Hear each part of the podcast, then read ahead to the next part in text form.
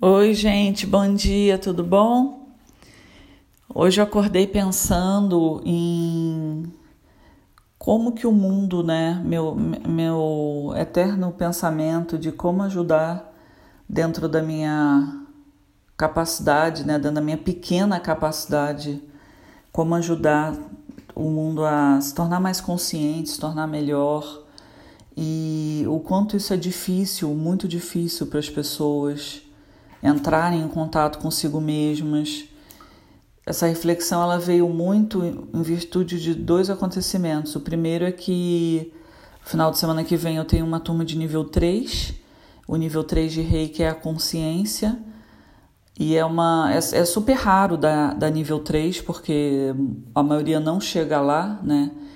E, e essa reflexão também veio muito a partir de um casal que eu conheci ontem que falou: Nossa, Raquel, as pessoas enlouqueceram.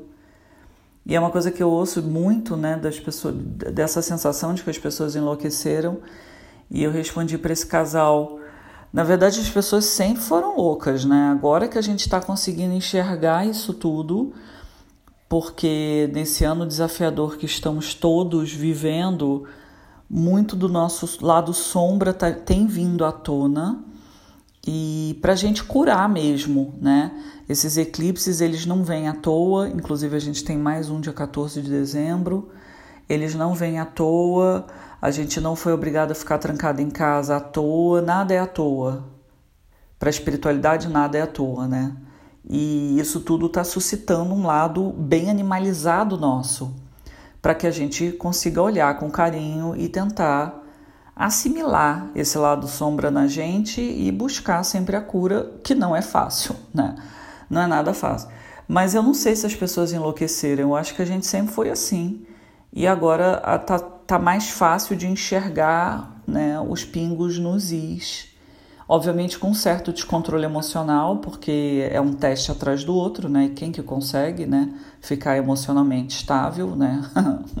Já não se conseguia antes, né? Então agora tá bem mais desafiador. Mas é, essa é a graça, né? É o que o Buda sempre falou, é o caminho do meio. E o quanto isso me faz refletir, porque como eu tenho turma de nível 3, eu preparei um material, super material, me dediquei assim mais de um mês refazendo o meu material. E a minha ideia, eu acho que muito em virtude das. Eu já tive duas mestras de reiki, eu acho que muito me espelhando no, na dedicação delas ao ensinar e também tentar fazer do, de seus alunos um ser humano melhor, mais consciente. E eu acho que eu carrego muito isso de tentar trazer, né?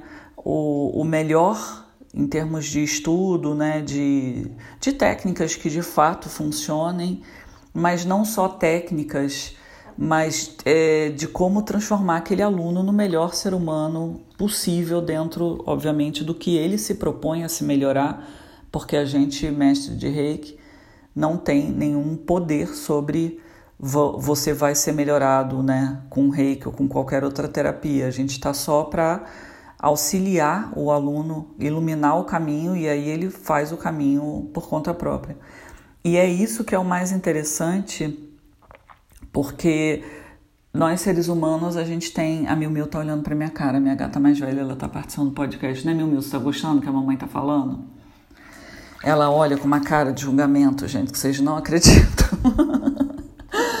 Esses bichinhos são maravilhosos, né? Mas quando a gente vai ensinar o outro alguma coisa, a gente para para pensar muito, ainda mais eu que refiz todo o material né, didático desse curso, é, para para pensar muito o que, que funciona para mim, né, o que, que tem funcionado, o que, que não tem, né, quais são as minhas verdades para passar para os alunos e o quanto a gente lidar. Eu vejo muito isso desde que eu comecei a, a atender como terapeuta holística o quanto eu atendi pessoas que obviamente todo mundo veste uma máscara, né? Até eu, todo mundo, a gente veste uma máscara.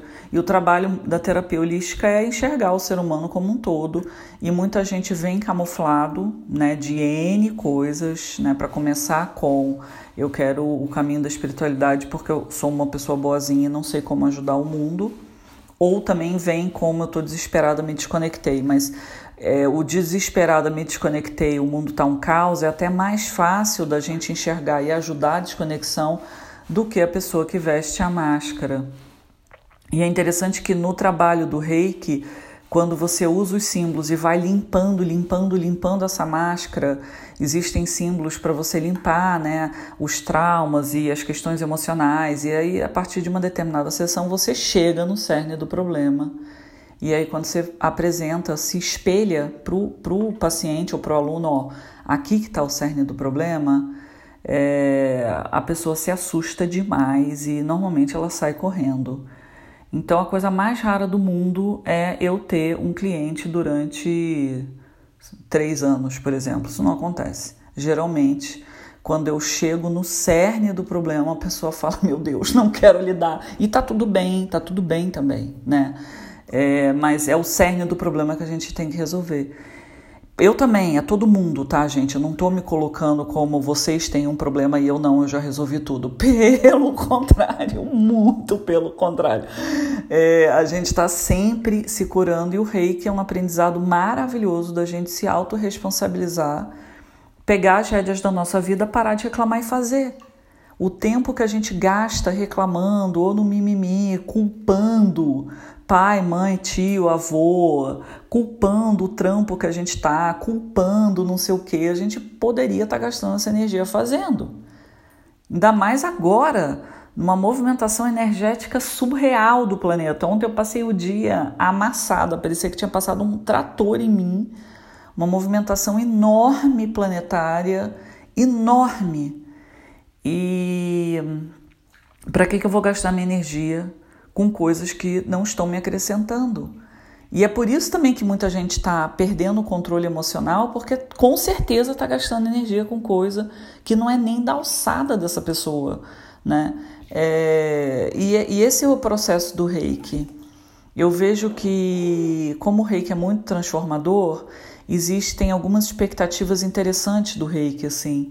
A pessoa acha que fez reiki a vida dela vai entrar no eixo, nunca mais vai sair, os chakras nunca mais vão desalinhar. Ela vai ficar rica, vai encontrar o homem ou a mulher da vida dela, a casa dos sonhos e aí pronto, vai viver só na abundância. É muito pelo contrário, né? É muito pelo contrário. É, e é uma, é uma fantasia que as pessoas criam nas suas próprias cabeças e provavelmente de crença de religião, crença do, do familiar, porque eu nunca disse que o reiki te transforma e aí a tua vida vai ser uma maravilha. O rei que te transforma, isso é um fato. Pode conversar com meus alunos de, que já estão pelo menos no nível 2. Dificilmente um aluno de nível 2 ele não é muito transformado. Ou se não é, tem pouco tempo de Reiki 2 e ele ainda não está aberto para isso, o que também é normal, né? O meu grande processo de Reiki começou no nível 2 e o meu maior processo ainda começou quatro anos depois. Então, tem muita coisa, muita água para rolar, até porque muitas vezes a gente não está pronto para toda essa transformação, né?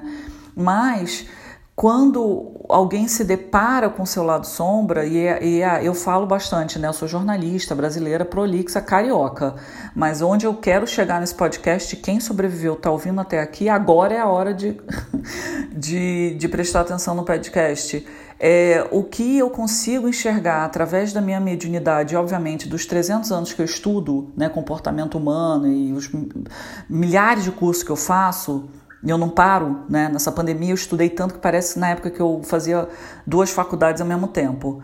É, é você prestar atenção, dar uma olhada nos sete pecados capitais, dar uma olhada na listagem do que o Espiritismo chama de más paixões. É a forma que o espírita chama das suas tendências que não são boas. Ou seja, você é, ser uma pessoa rancorosa, você ser uma pessoa invejosa, você é, querer o que o outro tem, não conseguir se contentar com o que você tem, você não se responsabilizar pela sua vida, você continuar na tua criança interna, né? Sempre acusando outras pessoas das coisas que você mesmo faz, ou você é, repercutir os seus erros e sempre correr no colo do pai ou mãe, achando que tá tudo bem, eles vão sempre resolver tuas questões. e nunca se responsabilizar pela tua própria vida. Porque enquanto você tiver com isso orbitando em torno de você, você pode tentar de tudo. Você não vai desempacar. Não vai. Porque você está preso nas tuas dores, né, no teu porão de criança interna ferida. E é por isso que eu me dedico tanto a, a esse assunto e a esse estudo, porque me foi alertado isso lá atrás, né? Eu tive uma terapeuta que começou a trabalhar isso comigo e depois de algum tempo ela morreu e depois uma segunda terapeuta começou. Eu tenho mais de 20 anos de terapia, tá, gente? Eu já fiz terapia durante algum bom tempo olhando para o divã. Quer dizer, olhando para o divã, deitada no divã, olhando para a parede. Eu tenho mais de 20 anos de terapia nessa cabeça aqui. Já tentei de tudo também, né? Freud, Lacan, já foi, já foi de tudo aqui. É, e até terapeuta que nem formação nenhuma tinha, mas era um ninja giraia do, da, da mente humana. E foi inclusive uma desconstrução maravilhosa para mim, porque eu venho de uma família que se a pessoa não for PhD em Harvard, ela não serve. Né? É, eu cresci muito com essa crença que a pessoa precisa ter títulos, ser da nobreza da realeza, ter rios de dinheiro, morar no melhor bairro do universo, viajar todo ano para Paris, eu estou exagerando, claro, mas é mais ou menos assim mesmo. E que se não vestir roupa de marca e ser o supra-sumo, os top five do trabalho dela, ela não serve. E aí quando eu comecei a fazer terapia com pessoas que não eram top five, não tinha formação em Harvard, foi aí que eu comecei a dar jeito. Não que as outras não tenham dado, pelo amor de Deus, Todas me ajudaram muito, mas eu comecei a me compreender mesmo como ser humano e o bicho começou a pegar, que eu chorava todo dia saindo da terapia, quando eu encontrei pessoas que não eram PhD em Harvard. É... Isso tudo é uma desconstrução, para mim também, né? Aliás, a minha, a minha maior reconstrução foi entender que 99% que eu aprendi até os 40 anos não serviu para porra nenhuma. Eu tive que começar tudo de novo é, entender que 99% era tudo crença, né? Passar por cima dos abusos físicos e emocionais que eu sofri muito e compreender que, Raquel, agora é contigo, querida. agora é bem contigo. Já não tenho mais pai, mãe vivo, já não tenho mais quase ninguém vivo na família. Agora vamos ver se virar aí sozinho e parar de reclamar, porque eu era um poço, um poço de crítica, julgamento e reclamação. Quando eu consegui me livrar disso parcialmente, porque eu ainda reclamo bastante, é uma coisa que eu preciso resolver. Quando eu consegui me livrar dessas crenças todas que eu citei aí, eu tive uma liberdade e a liberdade é tão maravilhosa que você não sabe nem por onde começa, porque tudo é livre, né? Você pode fazer o que você quiser e aí você é 100% mesmo responsável pelas suas escolhas. Mas voltando ao cerne do podcast, é dar uma olhada nos sete pecados capitais, dá uma olhada na lista né, do que as pessoas consideram lado sombra, e deve ter muita lista dessa na internet, né? E dá uma olhada para dentro de si. É só isso. É só isso. E aí quando você fala, nossa, eu, eu realmente é, te, sou tem avareza, né? Um dos sete pecados capitais. Eu realmente tenho um problema com dinheiro ou gula, que é o meu problema, inclusive. Eu realmente tenho um problema com gula ou inveja. Eu realmente tenho um problema com inveja. Dá uma olhada profundamente dentro de você e não precisa contar para ninguém. Mas enquanto você não lidar com a tua realidade, sinto muito. Você não está no teu caminho evolutivo.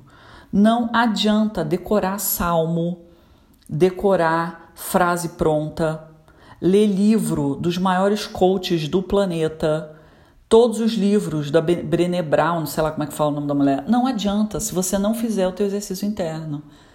Eu já falei isso em vários podcasts, porque cada vez mais eu encontro pessoas com frases prontas que ficam recitando coisas prontas que elas não percebem o que elas estão falando.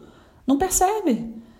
E aí, quando é, eu saio um pouco na minha terapia, né, na linha do amor e começo a chamar a atenção, olha, você está prestando atenção no que está falando? Porque continua tudo igual. Aí a pessoa entra em choque. Eu também já entrei em choque e entro até hoje, quando eu me deparo com as verdades que eu também estou camuflando de mim mesma. E todo mundo é assim. Mas esse é o crescimento. Não adianta você ter inveja do coleguinha porque ele chegou num patamar que você não chegou, mas você se esforçou. Você fez alguma coisa para chegar lá? Ah, sim, Raquel, eu fui para todos os ashrams. Ashram é centro de meditação, de recolhimento, existem alguns são de silêncio, existem milhares na Índia. É, e, e, eles custam uma grana, né? Porque até viajar para a Índia, até conseguir pegar o translado, blá blá, enfim, ir para o ashram é uma verdadeira grana. Eu já fiz todos os cursos, inclusive na gringa, porque eu posso pagar em dólar. Porra, que ótimo, cara. Maravilha. Quanto mais acesso a gente tiver, mais estudo, mais fácil é. Lembram que antes de ontem eu estava falando que o primeiro passo, até para um médium, é se autoconhecer? O autoconhecimento ele é fundamental, mas você só vai se autoconhecer se você se permitir. Porque você pode, eu conheço gente que fez, foi para psiquiatras e psicólogos os mais caros da cidade, pessoas com acesso que foram para terapeutas que, que custam uma verdadeira fortuna e saíram igualzinho que entraram. Só que vestem a máscara de que agora eu sou evoluído porque eu fiz terapia, eu fui, fui fazer o curso do fulaninho, o fulaninho é famoso não funciona. Eu adoraria que isso funcionasse, porque aí eu ia juntar todo o dinheiro que eu pudesse, ia fazer o curso mais pica das galáxias do mundo e eu falar: nossa, agora eu sou uma pessoa muito evoluída, agora eu não preciso fazer mais nada, eu vou ficar sentada aqui no jardim da minha casa fazendo nada e tudo vai vir ao meu encontro. Not gonna happen. Não vai acontecer. Não vai. Infelizmente. Eu também adoraria que fosse simples assim. Inclusive, eu conheço muita gente, já me deparei com muita gente que não tem um centavo, que mora em comunidade e que são pessoas extremamente sábias. Eu via na minha frente um preto velho. Preto velho é uma entidade, né, de Umbanda, Candomblé.